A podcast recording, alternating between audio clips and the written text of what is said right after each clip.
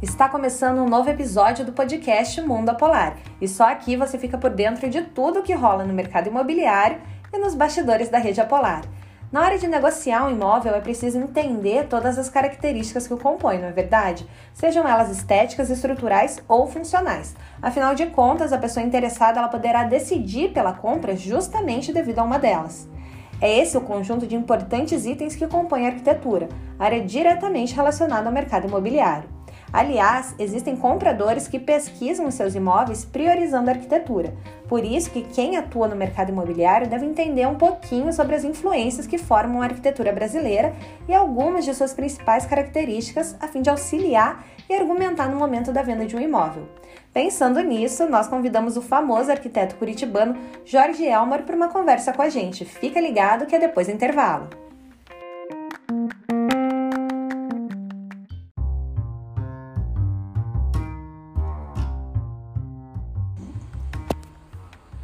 Olá, Jorge, tudo bem? Seja bem-vindo ao nosso podcast. Olá, tudo bem, pessoal? Tudo ótimo, Jorge. Para a gente é uma honra receber você aqui. Você foi um dos nomes mais pedidos para as nossas entrevistas. É sempre bom a gente estar tá estudando sempre os, o mercado, né? E vamos começar então. Eu vi que você estudou na Universidade de Okayama, no Japão.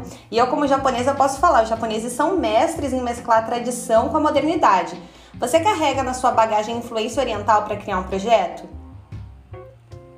É, Maíra, eu até acho que é uma coincidência é, eu ter morado no, no, Japão, porque não, eu, não, eu, eu, me surpreendi com muito da cultura oriental quando eu cheguei lá, porque eu tenho ascendência escandinava. A minha, da minha mãe é da Suécia. E quando eu cheguei lá, eu percebi, fui, inclusive fui em algumas exposições, que faziam a relação entre a, a, a cultura escandinava e a cultura oriental, que, que é a questão da relação com a natureza, do minimalismo, a valorização dos espaços internos, né? Todos esses aspectos são muito comuns é, das duas culturas. Então, é, para mim o que me surpreendeu assim foi como no Japão a tecnologia e essa tradição caminham juntas, né? Como você mesmo disse, é, eu é, me deparei em, em, em, Tóquio mesmo, em Okayama, que eu morei em Okayama, situações assim é, bem antagônicas, como uma plantação de arroz ao lado de um arranha-céu super moderno. Então, eu, eu acho que isso tocou bastante é, essa minha experiência em perceber mesmo como é possível né, você ainda manter a tradição, né, você manter os aspectos é, do trabalho artesanal, da valorização do trabalho manual e você trazer junto a, a tecnologia. Né? Então, isso com certeza é, ficou na minha bagagem. Ai, bem legal. E você busca inspiração e referência em outros países para trazer para o seu trabalho aqui no Brasil? Sim, é, eu, bom, o mundo hoje é globalizado, né? A internet, você tem o mundo todo na tua mão. Todo mundo pode pesquisar arquitetura alemã, russa, chinesa, inclusive a Ásia hoje desponta como um dos oásis da nova arquitetura, né? Hoje a grande arquitetura, os grandes investimentos estão sendo feitos na China. É mais claro que a gente sempre é, olha para essa tecnologia estrangeira, para essa arquitetura estrangeira, sempre pelos olhos da tecnologia. Porque eu, eu, eu acho que a gente sempre tem que olhar a arquitetura é, a partir das referências e das influências do local onde ela vai ser inserida. Então eu não posso fazer um Ctrl-C, Ctrl-V, algo que foi feito na China e simplesmente trazer para o Brasil então eu sempre fico muito atento aos aspectos tecnológicos, às inovações, a, a novos materiais que estão sendo empregados, mas a gente tem que levar é, muito em consideração é, o, o, ambiente que a gente vive, né? Porque, por exemplo, até vou citar um exemplo, a gente é, trouxe a, a, alguns modelos dessa arquitetura bem cúbica, né? quadrada, sem telhado, sem beiral, é, porque essa é uma arquitetura que ela faz muito sentido em países secos, como na Grécia ou na Suíça, porque não se chove muito, né? O Marrocos também. Mas é, num país tropical ou subtropical como o nosso, com chuvas muito densas, né? É, com um índice pluviométrico muito alto, a gente é, tem que proteger as alvenarias, tem que proteger as paredes externas. Então a gente tem que tomar cuidado na hora de fazer é, essa implementação de modelos estrangeiros, porque às vezes eles não se adequam à nossa situação. Então, é, então é, é, sempre essa a minha, a, a minha percepção, assim, olhar o que está acontecendo em, em, relação à tecnologia, mas sempre tem que ser pensado aonde é, o, local onde ela vai ser inserida. E aqui no Brasil nós temos grandes nomes, não só da arquitetura, mas também no design de produto quanto de interiores. Num país com tanta diversidade regional, é possível definir a arquitetura brasileira como uma única tendência?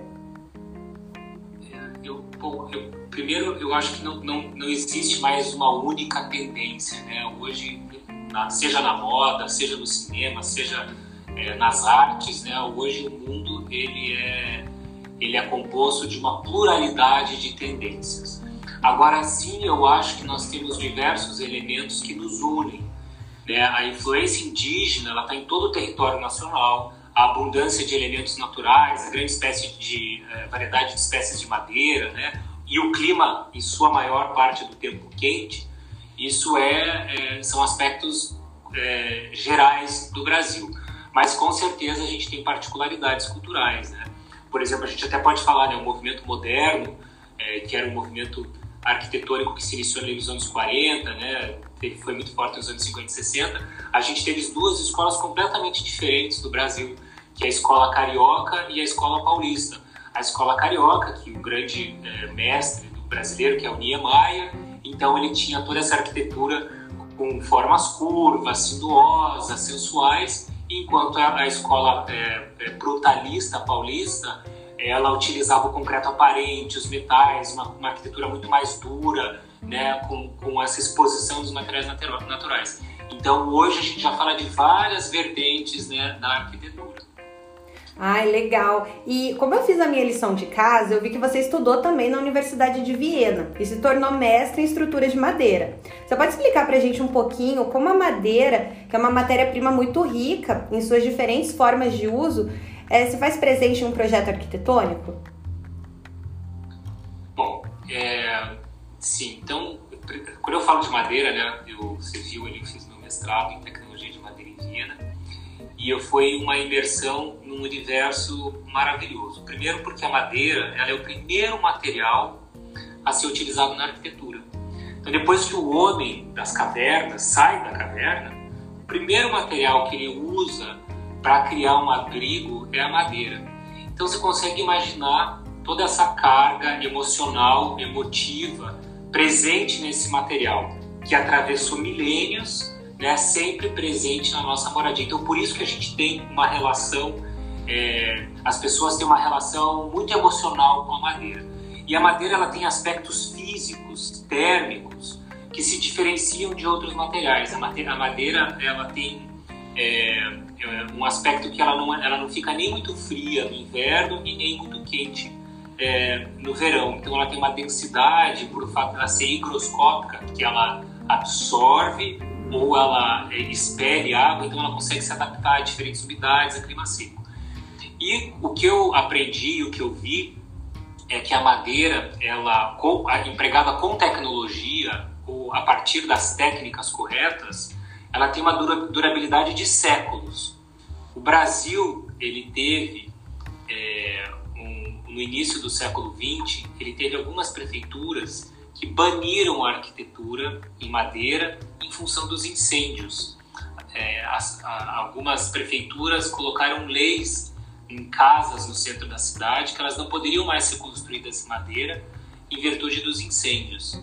Então isso acabou gerando preconceito no Brasil em relação à madeira. Mas nós temos exemplos ao redor do mundo, principalmente na Escandinávia. É, a Finlândia tem é, igrejas é, de mais de 800 anos, todas construídas em madeira. Então, toda a estrutura, todo o revestimento é madeira. Então, já tem 800 anos, são é, igrejas medievais. Então, é, a madeira hoje, com tecnologia empregada, ela inclusive resiste incêndio, se, se você utiliza uma, um sistema construtivo de madeira maciça, ela tem ali todas as, as normas técnicas é, solicitadas pelo corpo de bombeiros, né, para que ela seja um material à prova de fogo. Então a madeira ela é, um, ela é um material extremamente versátil, porque ela é maleável, ela é leve, você tem maquinário para você trabalhá-la, então você tem uma diversidade do uso. Então eu sou apaixonado, né, vocês, como você mesmo disse, né, no meu portfólio vocês têm vários exemplos de arquitetura em madeira, e eu também faço é, design de produto em madeira, né? Então tem várias, eu tenho várias peças da, minha criação, como poltronas e cadeiras que usam então toda essa maleabilidade da madeira para fazer peças torneadas, peças curvas, né? Então é, a madeira realmente é um, é um material maravilhoso. E para complementar, e isso eu acho importante as pessoas terem essa consciência, que além de todos esses aspectos naturais, estéticos e térmicos da madeira, quando a gente começa a incentivar o sistema construtivo em madeira, a gente está falando de madeira de reflorestamento. Então, quando a gente começa a ter uma demanda de mercado para se utilizar um sistema construtivo de madeira de reflorestamento, nós vamos ter então mais florestas reflorestadas. Então, quando a gente começa a ter mais florestas né, é, de reflorestamento, a gente começa então a fazer o que? A captura de carbono. Então, a madeira é o único material construtivo que ela não, né, que ela não produz gás carbônico. Pelo contrário, ela consome gás carbônico. Então, como a gente, tá, né, a gente sabe que a gente está num momento crítico ambiental, né, de aquecimento global, então, quando, quando o, o, cliente, né, o proprietário, ele toma essa decisão em construir madeira, ele está pensando no futuro. Ele está incentivando uma indústria que é, não produz carbono, que ela retém carbono. Então, para mim, isso é o maior diferencial do sistema em madeira. E você já acabou respondendo a minha próxima pergunta, que uma das suas marcas registradas é a sustentabilidade, né? Que ela está presente nos seus projetos e como que você vê essa característica hoje perante o mercado? As pessoas estão mais conscientes, o consumidor ele está mais consciente e propício a, a se adaptar a essa, esse modo sustentável de construção arquitetônica? Eu acho que nós estamos começando, sabe, Maíra? Eu sou, eu sou super otimista. É, eu acho que o, a gente está chegando no fim de uma era. O século XX, né, que foi o século da industrialização, da sociedade é, sólida, né? a sociedade moderna sólida, onde as coisas eram muito bem definidas, as relações de trabalho eram todas muito definidas, as relações é, interpessoais eram muito definidas. E esse século XX, para mim, ele está acabando agora. Esse modelo industrial está acabando agora, né? que até o Bauman, né? o Zygmunt Bauman, utilizou o termo da modernidade líquida, para dizer que agora todo esse cenário nosso ele é muito inconstante, ele é muito volátil, ele é muito ambíguo, ele é muito complexo. Que a gente está passando agora, Maia, é, o, é uma mudança de paradigma tão grande quanto a mudança do modelo de Newton, físico de Newton, para o modelo de Einstein.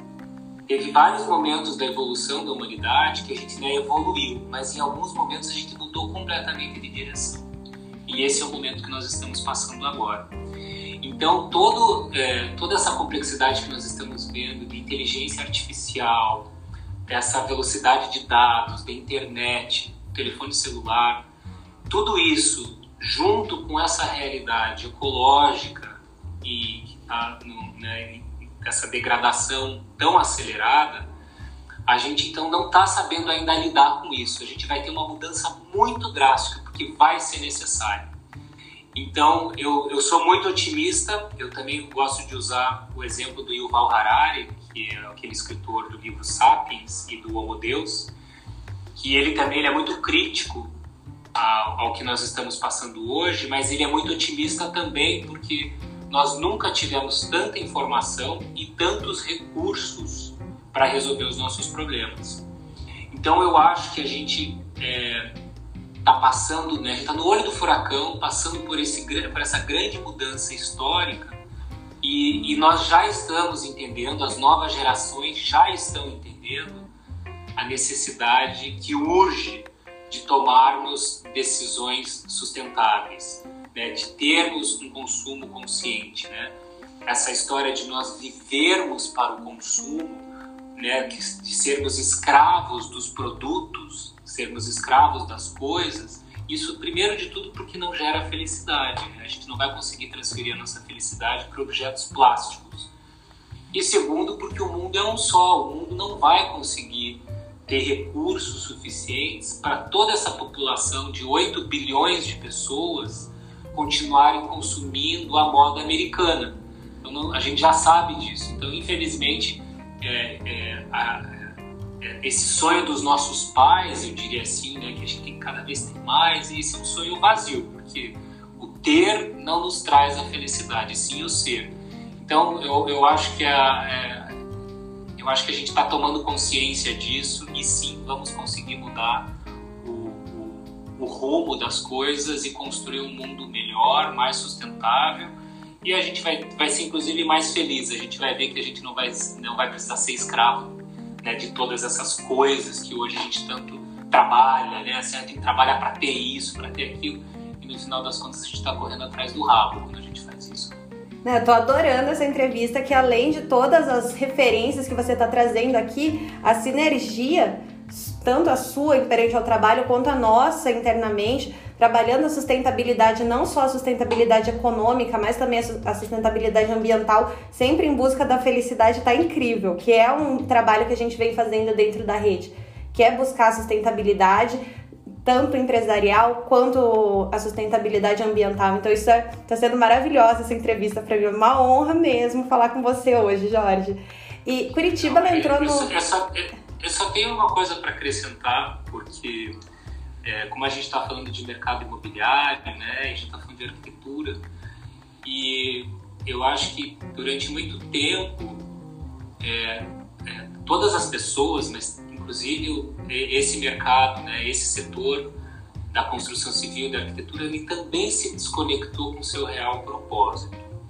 Então, assim, a arquitetura e a construção civil, elas têm que atender a quem? As pessoas. Então, o arquiteto, ele projeta espaços para quem? Para as pessoas. Né? Toda a intencionalidade estética tecnológica e funcional da arquitetura, ela serve para atender o usuário. Então é sempre a pessoa no centro. Né? Então a gente tem que pensar em criar espaços que melhorem a qualidade de vida das pessoas. E isso né, é, é desde o espaço interno, a relação da arquitetura com a cidade e a própria cidade. Tudo isso é feito para o melhor do homem. E eu acho que durante alguns anos a gente teve desconectado com isso. Até agora, né, vendo alguns exemplos que hoje perderam completamente a razão de existir. A gente viu alguns lançamentos anteriores do mercado imobiliário de apartamentos de 12 metros quadrados. Então a gente, a gente até se questiona, porque existiu pesquisa e ciência lá no modernismo dos anos 40 que fez, é, chegou à conclusão que a área mínima para uma pessoa poder desempenhar todas as suas funções sociais, emocionais, era de 47 metros quadrados. E ao longo aí desses 50, 60 anos de desenvolvimento social, a gente chegou agora em alguns modelos sendo lançados de 12 a 14 metros quadrados. Então eu me pergunto, né, se esse modelo, se ele está realmente atendendo à necessidade do homem, a sua necessidade social, de interagir, de convidar outras pessoas. Porque eu acho que a gente pode até ter perdido um pouco é, o nosso compromisso em, em, em oferecer o melhor para as pessoas. E aí eu vou dar um dado importante também. É, eu gosto muito de podcasts, né? Isso que a gente está fazendo, eu também tenho os meus, os meus prediletos. Tem um que eu gosto muito, muito, muito que é, é um do Bruno Torturra, e num dos episódios ele entrevistou o Luiz Fernando Toffoli, que não é o nosso ministro, que ele é um psiquiatra carioca, e ele comenta é, que hoje, que, que, nos anos 80 era muito raro ver aquele fenômeno de cutting, onde os adolescentes e jovens eles faziam pequenos cortes nos braços.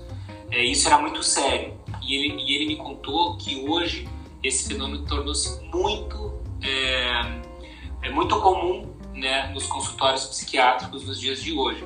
E aí o, o Conselho Nacional de Psiquiatria né, deu alerta para isso, porque isso está se tornando é algo muito comum, que os adolescentes estão fazendo esses cortes para é, passar a dor emocional, o vazio existencial que eles sentem para a pele, para que eles conseguem transferir para a dor que eles conseguem controlar. E ele fez todo um apanhado histórico que eu achei muito interessante. Ele disse que o homem, né, a gente sabe disso, que ao longo dos milênios de evolução da humanidade, ele vivia em comunidade. Desde os caçadores-coletores, onde os homens e as mulheres caçavam juntos, passando pela revolução da agricultura, onde os homens iam, pra, iam arar a terra juntos, as mulheres cozinhavam juntos e cuidavam dos seus filhos em comunidade. Então a história do, do homem, do Homo sapiens, é uma história de vida em comunidade. E aí, num, num, num período muito curto de tempo, a gente está falando aí né, de 50, 60 anos, onde as famílias eram maiores, as comunidades eram fortalecidas, o homem se viu morando em células de concreto de 12 metros quadrados, se relacionando única e exclusivamente com uma tela azul de telefone celular. Então é óbvio que isso vai trazer efeitos sérios emocionais e psíquicos. E aí que entra a arquitetura e a construção civil. Se nesses espaços nós não estamos pensando em promover essas interações sociais que vão dar o amparo psicológico emocional que tanto a gente está precisando hoje, eu acho que a gente tem que começar a rever os nossos conceitos. Então, a arquitetura e a construção civil, elas, elas são o tecido que, que articula todas essas relações sociais, né? Então, todos os espaços de comunidade perpassam a arquitetura e a construção civil. Então a gente precisa estar muito sim conectado com as necessidades do século XXI, que não são mais os objetivos do século XX. Hoje, o século XXI quer dar propósito para as nossas vidas, quer construir relações profundas e significantes, sem destruir o meio ambiente, pensando na sustentabilidade, pensando nas outras espécies animais. No século XX, o homem ele se colocou acima de todas as outras espécies no mundo. E hoje a gente está vendo a degradação dos oceanos, a morte de golfinhos, baleias, tubarões, os, os, os pássaros estão acabando. Então hoje a gente tem essa, essa percepção. A gente não vai poder é, continuar desse jeito porque o mundo não vai ter graça nenhuma se só ficarmos nós numa floresta de concreto. Né? A beleza desse mundo é toda essa diversidade ecológica da fauna, da flora e das culturas. Né? Então, isso, esse, esse é, é, é, é, o meu, é o meu lema hoje, né? que a arquitetura e a construção civil se, reconectem, se reconectem com todas essas maravilhas do mundo. Porque também, para finalizar, eu sei que eu estou me estendendo bastante, mas. Fica à vontade. Eu, eu, eu acho que a gente tem que ter uma responsabilidade enorme é, para atuar né, com, no, no, no ambiente natural que a natureza é perfeita, a natureza é belíssima, tudo é perfeito. Então, se a gente vai fazer uma construção, se a gente vai fazer uma intervenção, a gente tem que tentar né, se aproximar dessa divindade que é a natureza. Então, a gente tem que ter muita responsabilidade. E a gente vê que não é o que acontece, né? Então, você, você vê florestas, né, que são as coisas da natureza, são lindas, maravilhosas, é tudo perfeito. E alguns aglomerados urbanos que não têm o mesmo cuidado, alguns edifícios, né, algumas moradias e escritórios, elas realmente é, deixam a desejar. Então, é, se for para a gente destruir a natureza, a gente teria que fazer algo melhor, não é o que a gente está fazendo. Depois dessa aula sobre as ações negativas do homem, né, os impactos que elas têm sobre a natureza, é impossível a gente fazer uma entrevista hoje em dia e não citar o momento que a humanidade está passando. Principalmente se tratando do mercado imobiliário, onde houve uma crescente na busca por imóveis. Está todo mundo atrás de um lar, um conforto, né? Principalmente com o crescimento do home office. Com, esse, com essa crescente do mercado, cresceu também a busca por, pelos escritórios de arquitetura. Tem bastante gente construindo e reformando, buscando um lar, buscando um aconchego maior. Não tem mais escapismo né, na, na pandemia. Né? Nos anos anteriores, né, as pessoas reclamavam do Brasil, tá tudo ruim quem tinha oportunidade pegava o avião, ia passar uma semana em Paris né? e esquecia dos problemas. Então agora a gente não pode viajar. É, muitas pessoas não estão gastando em roupas porque não tem mais eventos, não tem mais casamento. Poucas pessoas estão podendo sair em restaurantes, então também não estão consumindo né, em, em, alimentação então é, resta a essas pessoas a melhorar o ambiente da casa, do escritório, é, e até mesmo porque você mesmo disse, né? Houve muitas mudanças comportamentais ao longo da epidemia. O home office, se ainda algumas pessoas não estavam adotando, virou a norma. Então, muita gente teve que adaptar o espaço de casa, porque tá, tá, tá em, em casa trancado com a esposa, ou com o marido, com os filhos, e aí não tinha um espaço propício para poder trabalhar, para fazer isso que nós estamos fazendo em frente ao computador, com silêncio, né, com, é, com privacidade. Então teve muita gente que teve que adaptar os espaços internos. E fora isso, é, teve muita gente que também, na, na impossibilidade é, de sair de casa, procurou terrenos até fora de Curitiba, é, na região metropolitana, em, em condomínios de chácaras, por ter mais contato com áreas verdes e porque também é, é, viram que é possível trabalhar remotamente, né? Então, muita gente que tinha medo, ah, eu vou, vou, morar ali 20, 30, 40 minutos do centro, como é que eu vou fazer? Então, hoje, todo mundo, a grande parte das pessoas viu que isso é possível e aí está procurando terrenos para construir casas em, em, áreas mais verdes, né, mais tranquilas.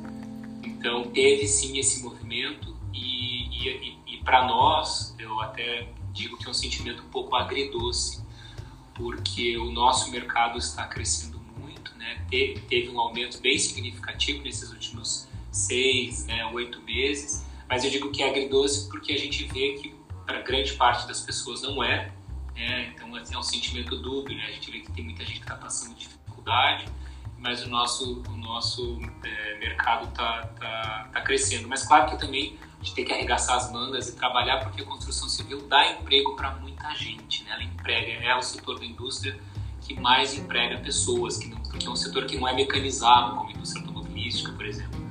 Então a gente tem sim que, que né, é, arregaçar as mangas e, e, trabalhar, porque, porque isso também vai, vai amenizar a dor de muita gente. Essa pandemia ela veio meio que para reconectar o homem às suas origens, né? Reconectar o homem à natureza. O que você falou ali da, desse comportamento das pessoas indo buscar condomínios de chácara, indo buscar a, a região metropolitana, saindo dos centros né, da cidade, é uma verdade que a gente acompanha diariamente. Então, é, é muito interessante isso tudo que você trouxe. E com a experiência na elaboração de projetos diversificados, como que você define a Elmor Arquitetura? Eu, a Elmor ela teve é, grandes mudanças também ao longo desses quase 20 anos de história, porque também teve sempre muito atenta a essas mudanças sociais. Né? A arquitetura está muito conectada às mudanças sociais, né? às mudanças comportamentais. É, então eu acho que o que eu poderia definir o, né, o Estúdio Elmore, né, o nosso escritório, é sempre estar tá tentando olhar para o futuro, tentando enxergar essas mudanças e tentando trazer as respostas que se adequem melhor às pessoas, porque a, a, arquitetura, novamente, é feita para as pessoas. Então, a nossa inovação, na verdade, ela, é, ela fareja o futuro, porque como a arquitetura ela, ela é, é um, é um bem é, duradouro, né? uma casa, um vai durar 100, 150 anos, então eu acho que o nosso trabalho é justamente esse, né? sempre tentar investigar essas mudanças para prever um futuro, para que esse, esse objeto arquitetônico tenha uma vida útil maior e, né, consequentemente, seja mais sustentável. E Jorge, você é famoso por criar o novo, por criar projetos únicos. Você acredita que toda essa bagagem cheia de referências que você traz para o mercado ajudou você a criar um estilo próprio? É, bom, eu acho que o estilo próprio ah, eu não, sei, eu não, não sei se seria o estilo, eu acho que seria uma atitude, porque como você mesmo falou, os projetos são únicos, então os nossos projetos eles se diferenciam muito um do outro e que às vezes a gente coloca um do lado, um do, lado do outro você não consegue perceber um, um estilo. A nossa abordagem, como eu falei, ela, ela é muito personalista, de querer entender cada cliente como único, por isso que cada projeto é único, porque cada pessoa que passa por nós é única. Então a gente não, não tem processo de criação que seja meio produção em série. Ah, vamos fazer isso porque já usamos para facilitar, não. A gente atende cada cliente especialmente, quer saber o que, que eles gostam, o seu dia a dia, suas referências. E claro que a gente põe o nosso conhecimento em cima e como cada pessoa é única, cada projeto deve ser único. Então, se acho que se existe algo que nos une, né, une todos esses projetos, é a gente tentar então fazer essa leitura bem aprimorada do nosso cliente para que ele tenha algo único. Então, acho que essa, esse é o nosso estilo. Eu tô, eu tô amando essa sinergia de você teu escritório, junto da Polar também, ter o mesmo valor que a gente, que é valorizar o ser humano, o ser humano em tudo que a gente faz, em tudo que a gente cria e transpassa para o mercado. Para finalizar nossa entrevista, que tem bastante gente ansiosa por esse podcast, foi sem dúvida uma aula para gente, um dos mais pedidos pela rede e hoje eu posso entender o porquê. É, a nossa última pergunta é: é possível fazer o ambiente transpassar as barreiras da estética ser funcional, aconchegante, pessoal? Eu não acho que é, é possível, eu acho que é necessário. eu acho que se, se a arquitetura, se o ambiente não está atendendo a esses requisitos, então ele não está completo, né? Ele precisa ser funcional, ele precisa ser acolhedor, porque as pessoas querem isso, e a barreira da estética, com certeza, porque para mim não é estética, para mim é a experiência. Né? Eu acho que o, a arquitetura ela pode emocionar de diversas maneiras e a estética às vezes ela tem um padrão. Então eu falo mais da experiência, você entrar no ambiente, você se surpreender com aquilo, você ter uma viagem diferente, você se reconectar com histórias, com uma narrativa, né, que te tire do lugar comum porque eu acho que a gente também está vivendo a era da experiência, né? Então, se você vai num restaurante, você quer ter uma experiência, se você vai numa loja física, né, que vai te tirar de casa, você vai querer ter experiência. E a arquitetura, diferente de todo o consumo que nós podemos fazer digital, a arquitetura ela não pode ser consumida digitalmente. É, nem, mesmo que você tenha esses óculos de realidade é, 3D aumentada, não tem nada como você é, você degustar, né, você experimentar a arquitetura né, pessoalmente, né, com toda a sua tridimensionalidade, com toda a sua materialidade e detalhamento. Então, é, realmente, só finalizando, a arquitetura ela é, é, é um prazer fazer isso, porque são, são muitas camadas e a gente está sempre fazendo tudo isso para uma pessoa que está geralmente passando por um momento feliz de casamento, de expansão de escritório, né? Então a arquitetura ela traz sempre muitos elementos de felicidade e, e aí o resultado tem que ser bom, né? Porque as pessoas é, elas, elas, elas esperam isso da arquitetura. Dá para sentir a sua paixão e a sua felicidade em cada palavra que você está falando aqui pra gente. Eu tô realmente muito feliz em entrevistar você. Queria agradecer novamente a sua presença aqui no nosso podcast. Realmente foi uma honra conversar com você, toda essa aula que você deu sobre o mercado. Para a gente vai ser muito válido. Então, muito obrigada, muito obrigada mesmo, Jorge. Eu que agradeço, é um prazer participar com todos vocês e agradeço também a participação de todos os ouvintes.